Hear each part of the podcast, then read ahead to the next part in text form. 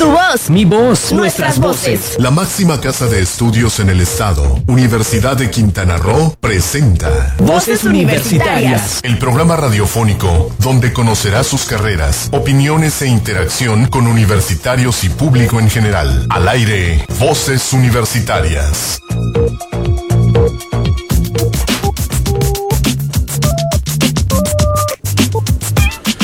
Muy buenas tardes, bienvenidos todos. Gracias por dejarnos in- ingresar a sus hogares, a sus oficinas, a su carro, donde nos estén escuchando. Son las 4 con un minuto y es hora de empezar Voces Universitarias Radio en su edición número 74, el programa número 74 de esta serie de, que produce la Universidad de Quintana Roo y Sol Comunicaciones, en donde vamos a conocer los pormenores de la Unidad Académica Cozumel de la Universidad de Quintana Roo. Este día tenemos también, como cada semana, muchísimas cápsulas, muchísima información para ustedes. Este día no nos acompaña el doctor Alfredo Tapia, él este, no pudo acompañarnos, pero pues nos saludamos desde aquí, debe estar ahí escuchándonos desde su casa o donde se encuentre. Tenemos mucha información, les deseamos, seguimos con nuestro programa sobre el- los eh, verano investigación científica. En esta ocasión tenemos al- otros invitados y también tenemos algunas otras informaciones de la ciencia en México y vamos a dar un giro esta vez a las elecciones. Vamos a hablar de las elecciones, pero desde el otro punto de vista. Vamos a hablarlo desde el punto de vista ecológico. ¿Cuánto nos cuestan las, eh, campañas electorales? ¿Qué es lo que pasa con la basura electoral? ¿Y cuáles son las propuestas que hace la ciencia en México para poder atender este, esta problemática de las elecciones y todas las toneladas y millones de toneladas que producen de basura cada seis años, cada tres años, cada que hay una elección, ya sea federal o local? En Historia de la Música tenemos también bastantes este, que quiero comentarles. Un día histórico, el 49 aniversario del concierto de Hyde Park de parte de los Rolling Stones. Cumple 49 años. Cuando cumplió 43 años ese concierto, el- los eh, Rolling Stones dieron otro concierto ahí mismo, pensando que ya no iban a llegar más allá. Y sucede que llegaron ya a los 49 y siguen vivitos y coleando y siguen dando lata. Así que no nos- muy probablemente el próximo año den otra vez el del 50 aniversario de Hyde Park de Londres, así que vamos a ver y vamos a correr nuestro primer eh, segmento de historia de la música. Muy buenas tardes. ¡Qué música! ¿Cómo? ¡Música! ¡Música! ¡Música! ¡Música! Buenas tardes, les saluda Ana Citlali en una edición más de Historia de la Música. Este día recordaremos uno de los hitos de la historia del rock mundial. Hoy se cumplen 49 años del concierto gratuito de Hyde Park en Londres de la banda Rolling Stones. Fue uno de los conciertos más esperados de 1969. El 5 de julio, los Rolling Stones ofrecían, después de haber pasado dos años alejados de los escenarios, este espectáculo, que originalmente se planteó como una presentación de su nuevo guitarrista Mike Taylor, discípulo de la leyenda del blues británico John Mayall, quien había sido incluido en los Stones solo un mes antes. Escuchamos Sympathy for the Devil de su álbum en vivo Get Your Jazz Out, publicado en 1970 bajo el sello de Apple Records.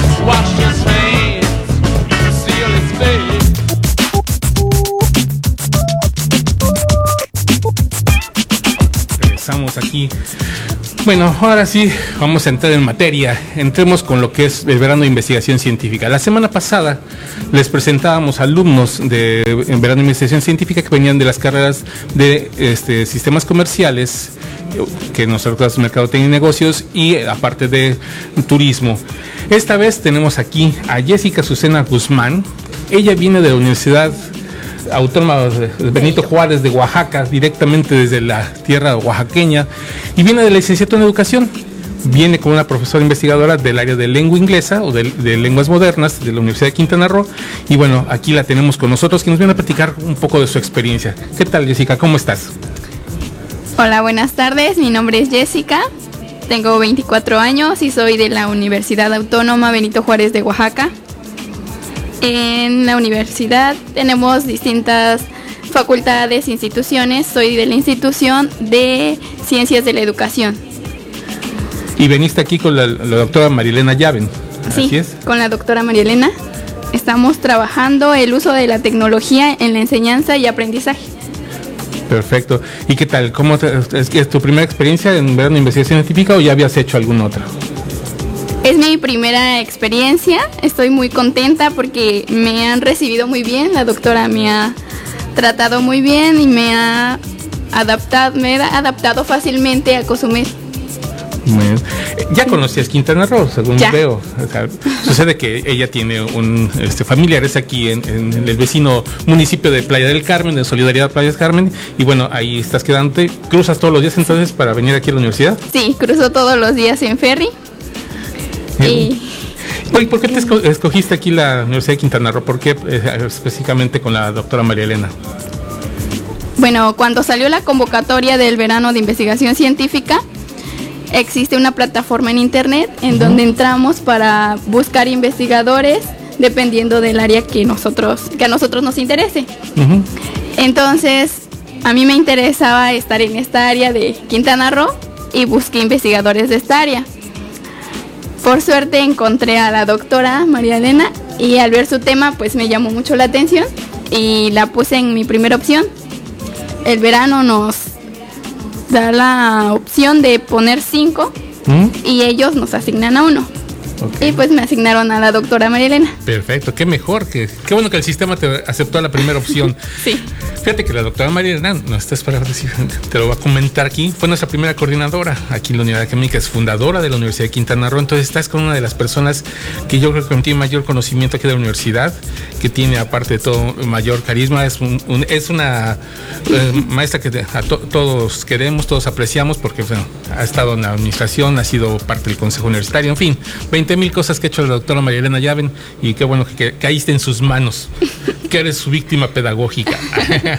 y bueno, el- ¿qué estás haciendo en esta investigación? ¿En qué estás trabajando? Bueno, estamos trabajando sobre el uso de la tecnología en la enseñanza y aprendizaje.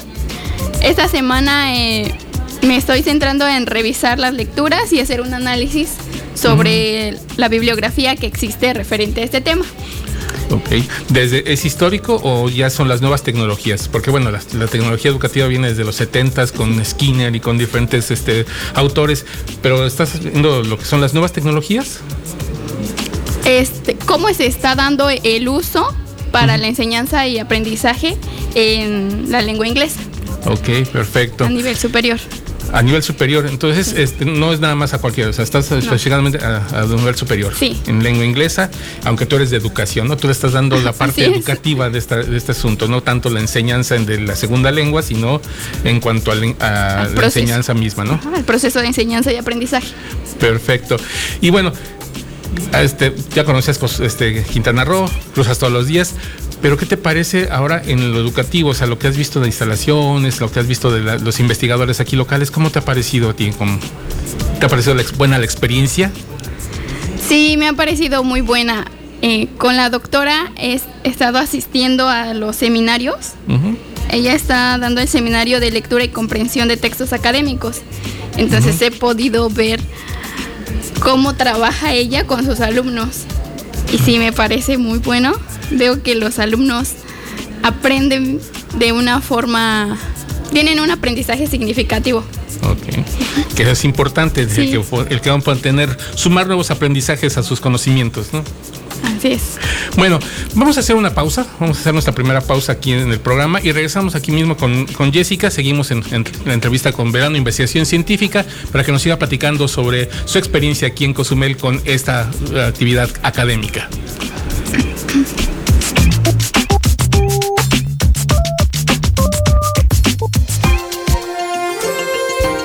¿Sabías que?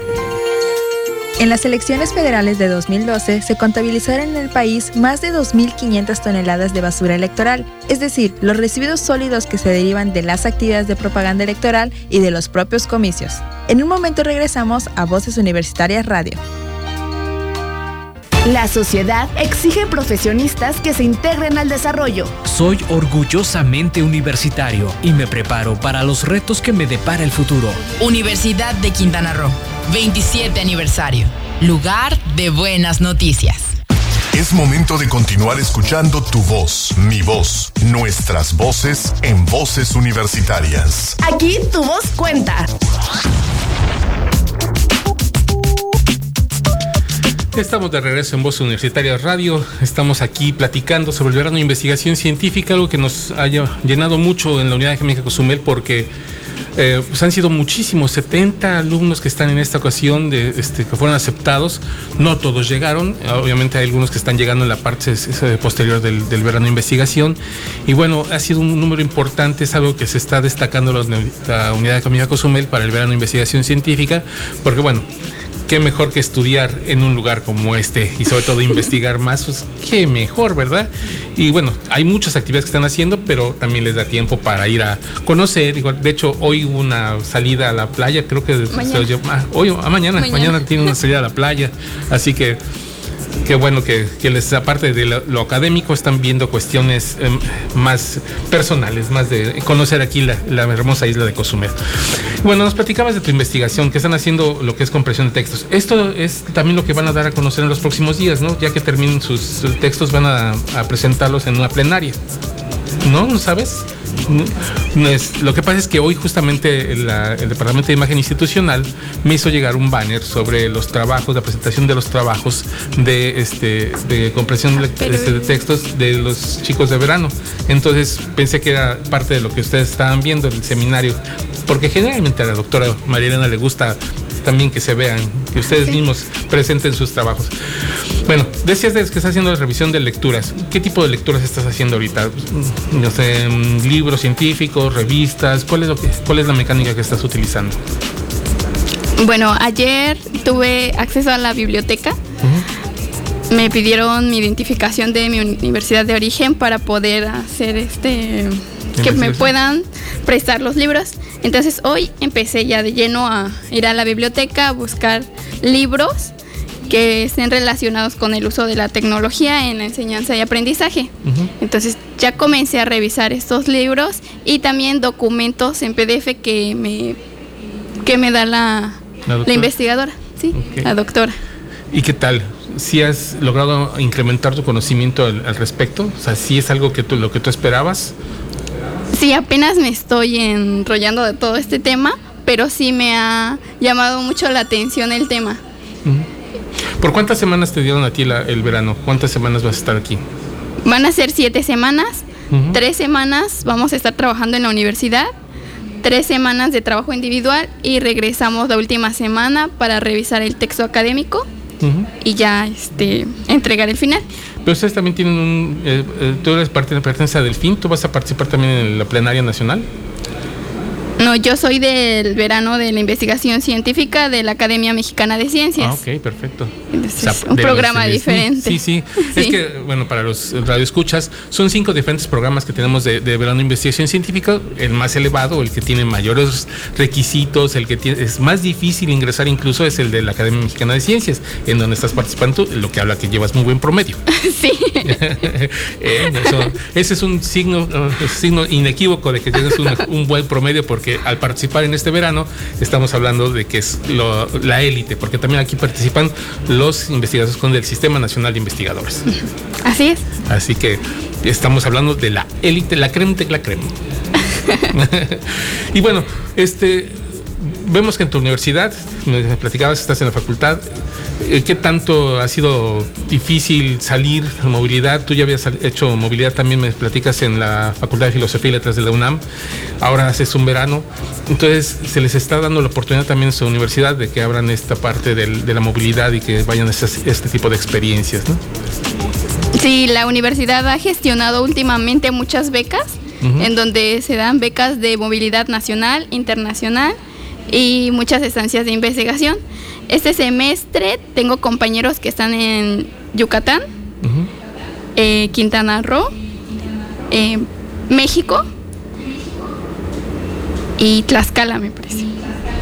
O sea que hay una apertura para que vayan a todos lados. Qué bueno, me da mucho gusto. Aquí en la Universidad de Quintana Roo también estamos dando dar esas oportunidades a nuestros estudiantes que vayan de ver una investigación científica, que se vayan de intercambio, que se vayan a los diferentes programas, por ejemplo, los que tienen de lengua inglesa, al proyecto 100.000, al proyecto 10.000, en fin, a todos los programas que puedan aprovechar y que puedan venir con esas experiencias de movilidad nacional e internacional. ¿Y qué es lo que más estás disfrutando de esta movilidad? La el barco playa. no. El barco no. Tienes cara que el barco no. Pero la playa. No, sí, sí, me gusta cruzar Sí. todos los días. ¿Sí te gusta? Sí, me encanta pasar por el mar ah, bueno. y la playa. El calor sí es. ¿Es diferente? Sí, ¿Hace es diferente. en Oaxaca. Sí, ¿no? hace calor, pero es más seco y aquí es como que muy húmedo. Entonces, llego a la casa y hace calor, salgo, hace calor. En cambio, en Oaxaca no, te pones abajo de un árbol y ya te refrescas. Bueno, son no. las diferencias de clima que puedes encontrar en los diferentes lugares. Pues Jessica Susana Guzmán, te queremos agradecer muchísimo el que nos hayas acompañado esta tarde aquí en Voces Universitarias Radio, que ya nos hayas dejado saber tu experiencia aquí en la unidad de Química Cozumel en tu verano de investigación y que lo disfrutes, que lo aproveches en todo, que aproveches mucho a la doctora Marielena, créeme que es una excelente persona, hay que aprovecharla en todo, hay que exprimirla así para que te suelte todo. Y este y pues te agradecemos mucho tu presencia aquí en, en Voces Universitarias Radio. Muchas gracias. Y bueno, nosotros vamos a una segunda pausa y regresamos aquí a Voces Universitarias Radio.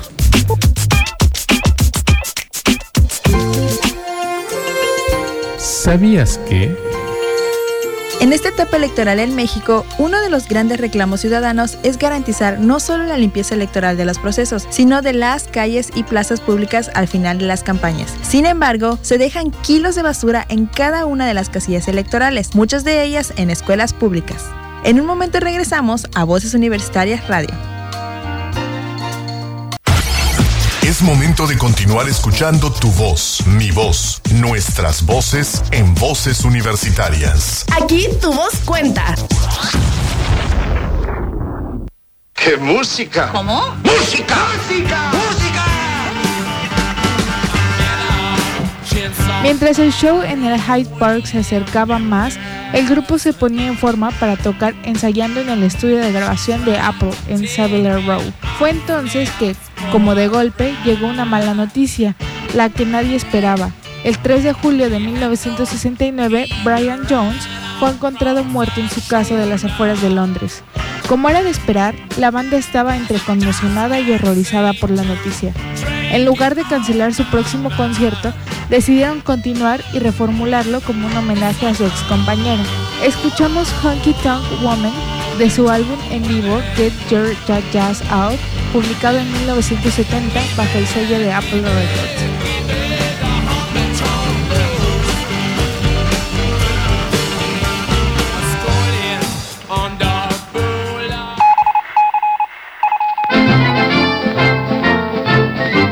Universitario.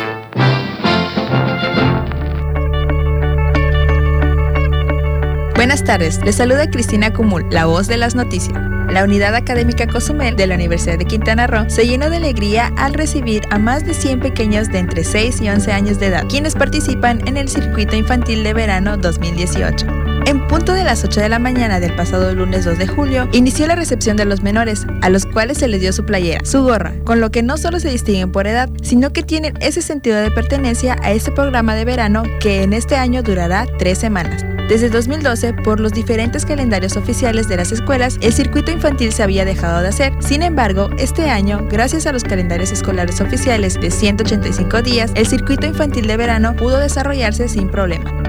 Luego de dos semanas de registros, dio inicio esta actividad con 101 niños y poco a poco esta semana se han sumado una docena más de infantes que van desde los 6 hasta los 11 años, quienes ingresan a las actividades deportivas como baloncesto, handball, béisbol, karate-do, fútbol y voleibol, del deporte ciencia, ajedrez, así como las actividades culturales de danza folclórica, bailes del Caribe o talleres que fomentan su creatividad como lo es pintura y cocina. Así, desde las 8 hasta la 1.30, con un apretado horario de trabajo, cada grupo pasa por las diferentes actividades, de forma que no hay momento para aburrirse ni para no divertirse. Este circuito infantil de verano 2018 se extenderá hasta el próximo 20 de julio e incluye además actividades de visita a la playa y un campamento dentro de las instalaciones de la Unidad Académica Cozumel de la Universidad de Quintana Roo.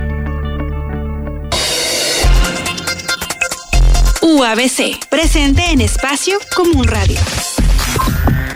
El head coach del equipo cimarrón de fútbol americano de la UABC, Ricardo Licona Ojeda, formó parte del selectivo que representó a México en el Mundial Universitario de Fútbol Americano. Organizado por la Federación Internacional de Deportes Universitarios en la ciudad de Harbin, China. Esta fue la última vez que Licona Ojeda participó en un mundial como parte del cuerpo técnico del selectivo mexicano. La primera vez fue en 2016 en el certamen realizado en Monterrey, Nuevo León, donde el selectivo mexicano obtuvo su segundo campeonato y en esta ocasión fungió como entrenador de los esquineros. Los primeros dos juegos contra Corea del Sur y China, el equipo no se sintió presionado, ya que contaban con un mayor nivel y obtuvo el triunfo con marcadores contundentes de 69 puntos a 0 y 70 puntos a 0. Antes de enfrentar a Estados Unidos, la intensidad del entrenamiento aumentó, lo cual fue de mucha ayuda, ya que el juego fue muy cerrado en lo físico y se decidió en el último minuto, ganando 20 a 17. Se tuvo un día de descanso y al siguiente se realizó un arduo entrenamiento para activar a los jugadores. El último juego contra Japón fue un poco tenso, ya que ambos equipos estaban desgastados físicamente, pero se logró controlar el marcador a partir del segundo cuarto, para finalmente conseguir la victoria 39 a 3 y con esto coronarse como tricampeones. El coach de los cimarrones, Ricardo Licona, declaró que fue una gran experiencia con jugadores nuevos de su posición. Este es su segundo mundial, por lo que pudo aportar un poco más por la experiencia que tiene. Se dijo muy contento con el resultado, sobre todo por poder representar a su país y a su alma mater, la UABC. Con información de Basti Raquel Mejía Negrete, Carlos Ramírez. UABC, en Espacio Común Radio. Espacio Común Radio.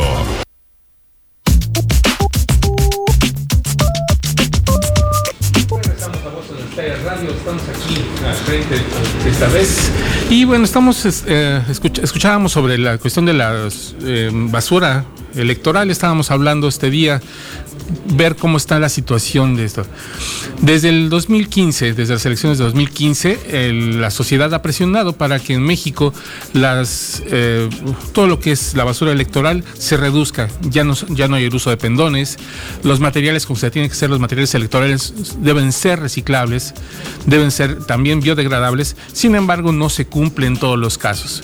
¿En dónde se cumple? Bueno, sobre todo en los folletitos que nos entregan, donde están plastificados, donde hay una cubierta UV entonces estos son eh, productos que no se degradan fácilmente, aunque sean en papel, aunque sean en cartón, pero el hecho de ponerle ese filtro UV, ese plastificado, hace que los materiales tarden más en poderse degradar. Ante esto, bueno, pues, quisimos rescatar después del domingo que fueron las elecciones, no meternos en rollos de la política, sino del lado ecológico qué tanto están realmente impactando las elecciones en lo ecológico. Lo pudimos ver, si, si ustedes pudieron dar una vuelta por las eh, casillas, ustedes pudieron ver cómo había basura por todos lados, como todos los, los, materiales electorales en algunos casos están con materiales que no son reciclables. Las mamparas traen unos plásticos que tienen para cubrirnos en el momento de, la elección, que son, eh, no son desechables, no son reciclables, no son biodegradables. Entonces hay, hay una problemática que se mantiene y que por eso quisimos retomar ese tema, aparte de que la Ciencia UNAM nos permitió este, tener una, unos textos respecto a la, una doctora que está haciendo precisamente lo que le llamaba el PLA. Es un material que permite, se hace de celulosa, se hace de almidón y esto permite que sea biodegradable totalmente en composta en un mes y medio o enterrado eh, en un tiempo muy, muy corto. Entonces es algo que nos, nos, interesó muchísimo porque son millones de toneladas de basura que se hacen de este tipo y las elecciones fueron las más grandes del país en donde encontramos de todo tipo y entonces era importante retomar esta parte de la basura electoral y este, ver qué estamos haciendo. De acuerdo a, un, la Universidad de California Santa Bárbara, según esto, hemos producido, la humanidad ha producido hasta el momento más de 8.300 millones de toneladas de plástico. En su mayoría no pueden ser desechadas o han sido desechadas ya sea quemándose, contaminando el medio ambiente, o es desechándose en su suelo donde no son biodegradables y otros más, por desgracia, llegando al mar, como es, ha sido un tema también que hemos tomado aquí en este programa varias ocasiones. Entonces sí es importante que veamos este, este lado de las elecciones, no nos hagamos ojos de hormiga, tratemos de hacer lo más posible este, que los plásticos nos mm, utilizar los plásticos, reutilizarlos o en dado caso no utilizar estos elementos. Ayer veía una noticia que me proporcionaban donde un, una empresa de refresquera tradicional que lo pueden encontrar en todas las escuelas. Cuando fuimos niños lo vimos, una de un patito, de unas este una bebida natural mexicana, de una cooperativa mexicana, que ya le dijo adiós a los popotes. Entonces es un granito de arena el poder hacer esto, pero es algo interesantísimo de parte de la empresa porque tradicionalmente tenía su tetrapack, uno llegaba con su, su, este, su popote y se tomaba el contenido. Ahorita deja atrás el, y busca nuevos modelos para que dejemos atrás el popote. Entonces, si todo el mundo está haciendo algo, ¿por qué nosotros no vamos a hacerlo? Y sobre todo al INE decirle, por favor, hay otras formas de hacer materiales electorales que sean biodegradables o sean reutilizables. Bueno, pues vamos a una siguiente pausa aquí de Voz Universitaria Radio. Regresamos aquí en un momento.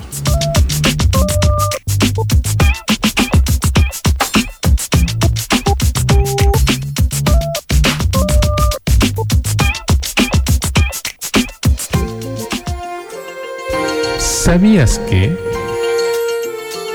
México, la Ley General de Instituciones y Procedimientos Electorales reformada en 2017, en su artículo 209, señala que toda la propaganda impresa deberá ser reciclable, fabricada con materiales biodegradables que no contengan sustancias tóxicas o nocivas para la salud o el medio ambiente. Sin embargo, muchos materiales no cumplen con esta disposición, como lo son las lonas, los folletos plastificados y otros materiales propagandísticos. En un momento regresamos a Voces Universitarias Radio. Con innovación y liderazgo, afrontamos los retos tecnológicos sin descuidar nuestros valores y principios. Universidad de Quintana Roo, 27 aniversario. Lugar de buenas noticias. Es momento de continuar escuchando tu voz, mi voz, nuestras voces en voces universitarias. Aquí tu voz cuenta. ¡Qué música! ¿Cómo? ¡Música! ¡Música!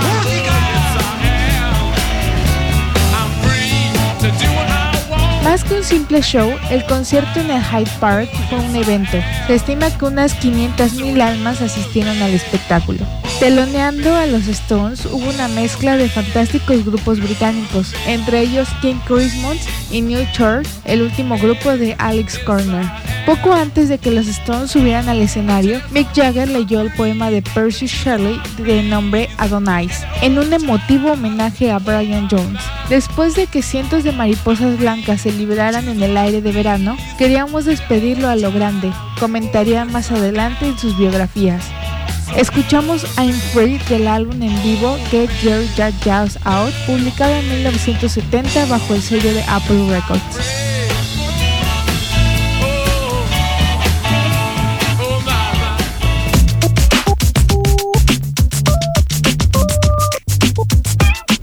Regresamos a Voz Universitaria Radio, estamos en este programa número 72.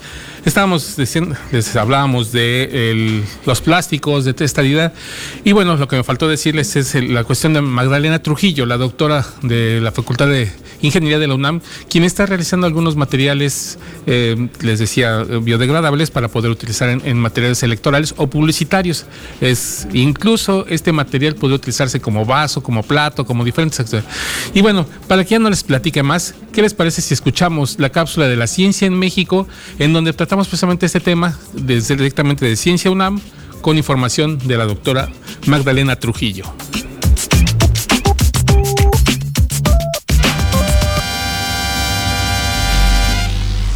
La ciencia en México.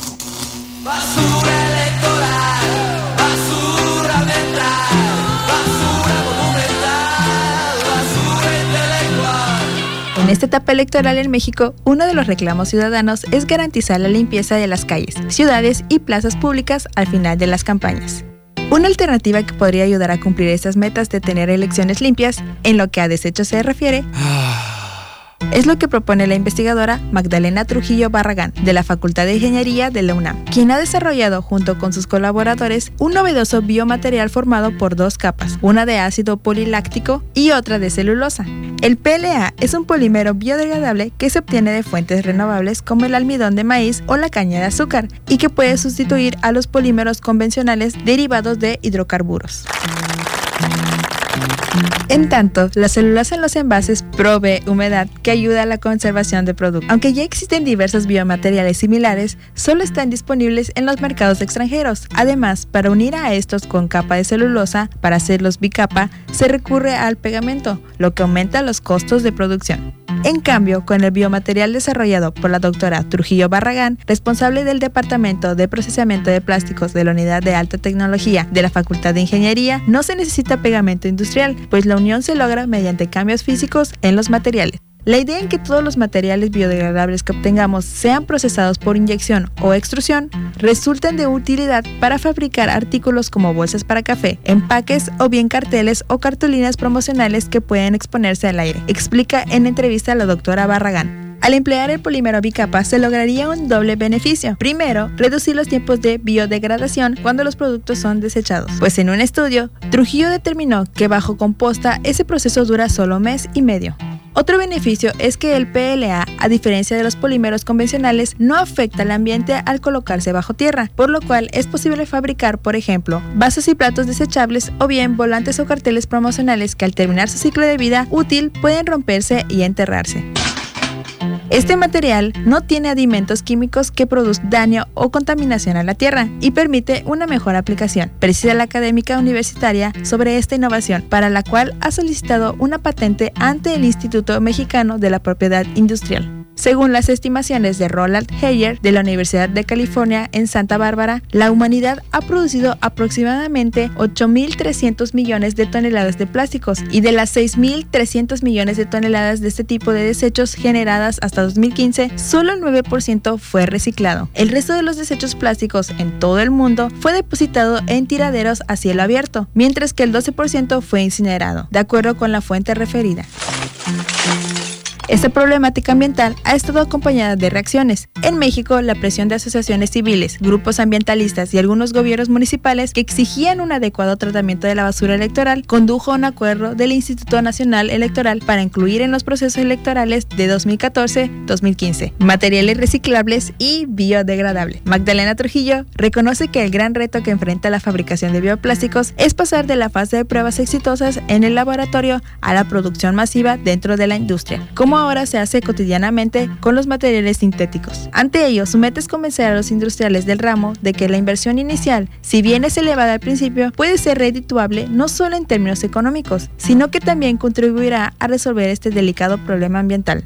En el caso de recientes elecciones en nuestro país, esperamos que al final del proceso la sociedad tenga más información sobre qué tanto se avanzó en el reciclaje y la inclusión de bioplásticos como estrategias contra la basura electoral. Con información de Ciencia UNAM para Voces Universitarias Radio, Cristina Cumul.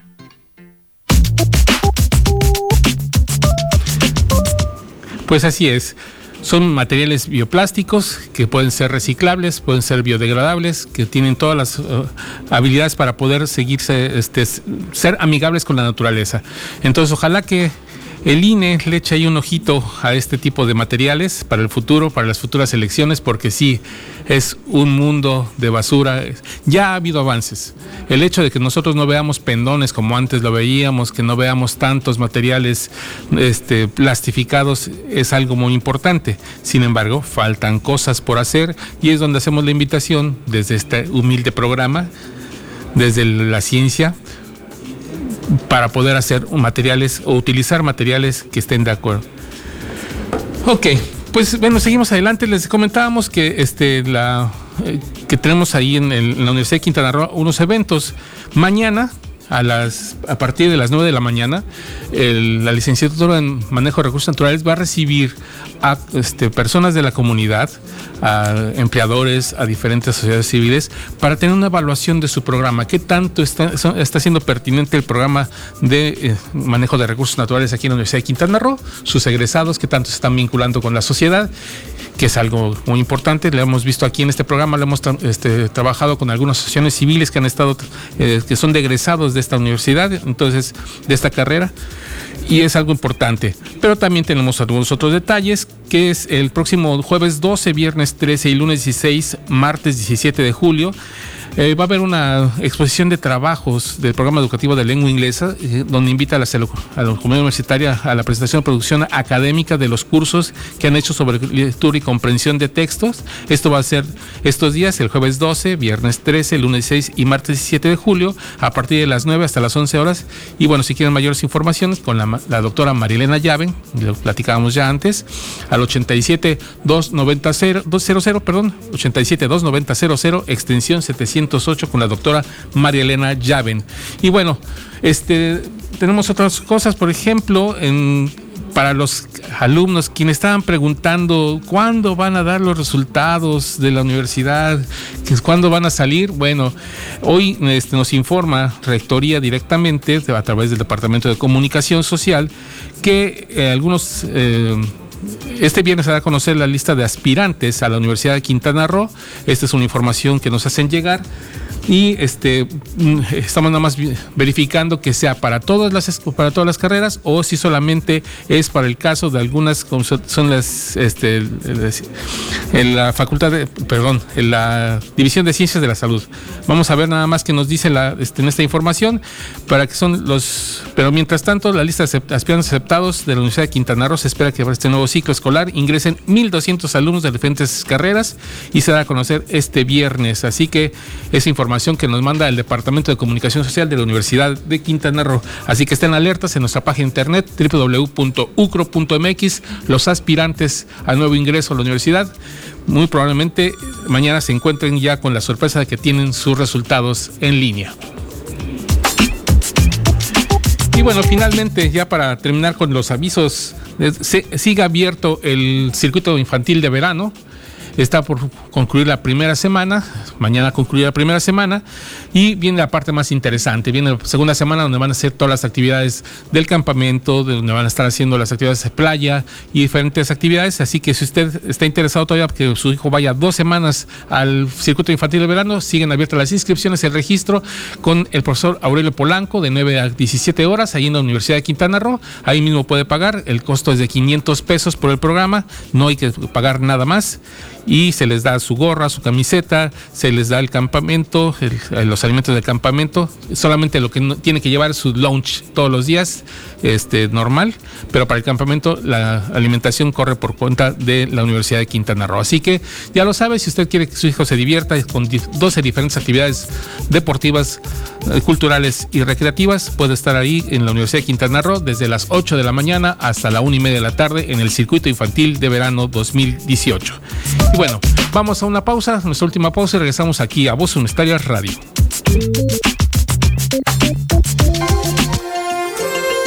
¿Sabías que? En la Ley General de Instituciones y Procedimientos Electorales también se establece la obligación de todos los partidos políticos y candidatos independientes de presentar un plan de reciclaje de la propaganda que utilizarán durante su campaña. Esta medida busca reducir el volumen de desechos, facilitar su manejo y contribuir al cuidado del medio ambiente. En un momento regresamos a Voces Universitarias Radio.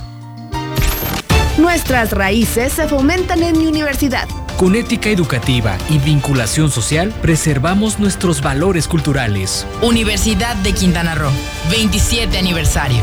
Lugar de buenas noticias. Es momento de continuar escuchando tu voz, mi voz, nuestras voces en voces universitarias. Aquí tu voz cuenta. ¡Qué música! ¿Cómo? ¡Música! ¡Música! Cuando la banda finalmente salió al escenario y arrancó I'm Yours and I'm Hers, era evidente para la mayoría que todavía habían puntos para afinar, que todavía no estaban ni sonaban como ellos lo hacían. Por su parte, Mike Taylor aseguró, yo no llamaría al Hyde Park un gran concierto, fue un gran evento. Escuchamos I Can't Get Now Satisfaction de su álbum en vivo Get Your Jazz Out, publicado en 1970 bajo el sello de Apple Records. Agradecemos su preferencia y los esperamos la próxima semana en una edición más de Historia de la Música. Se despide de ustedes Ana y Zacarías para Voces Universitarias Radio.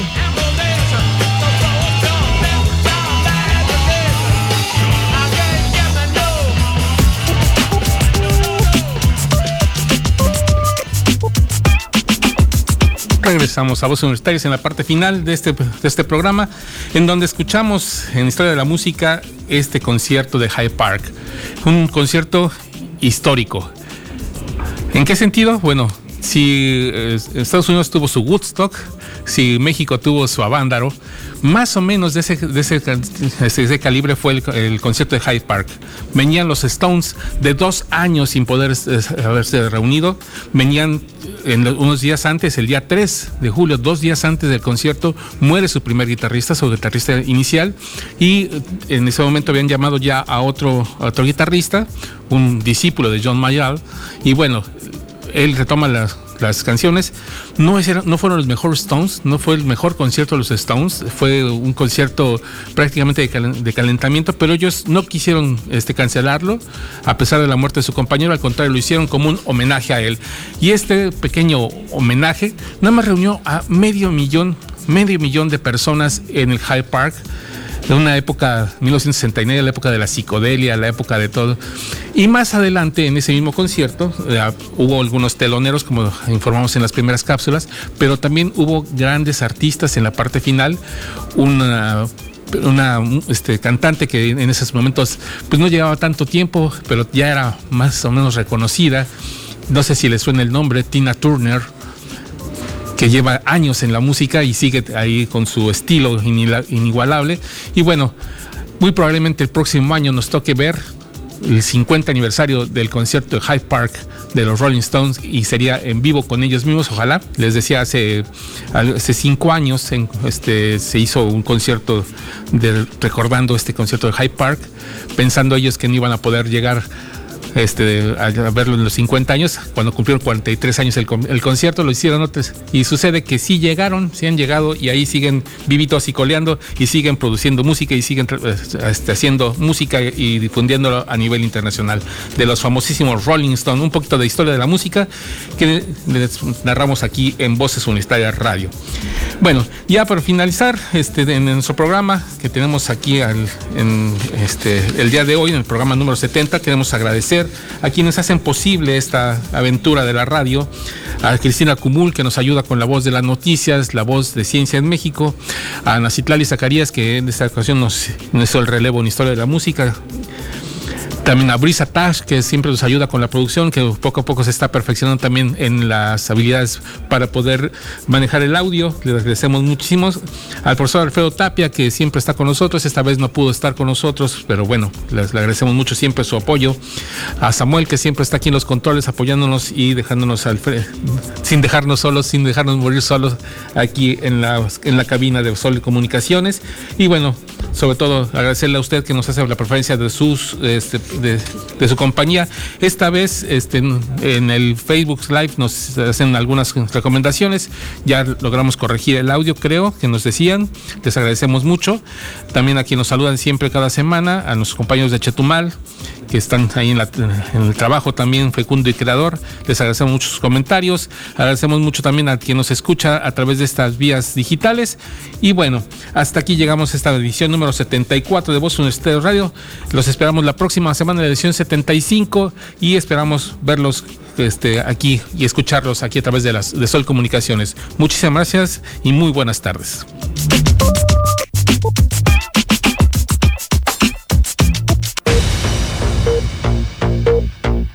Máxima casa de estudios en el estado, Universidad de Quintana Roo, presentó Voces Universitarias. Información académica, cultural y deportiva en una sola voz. Voces Universitarias. El espacio académico para gente como tú.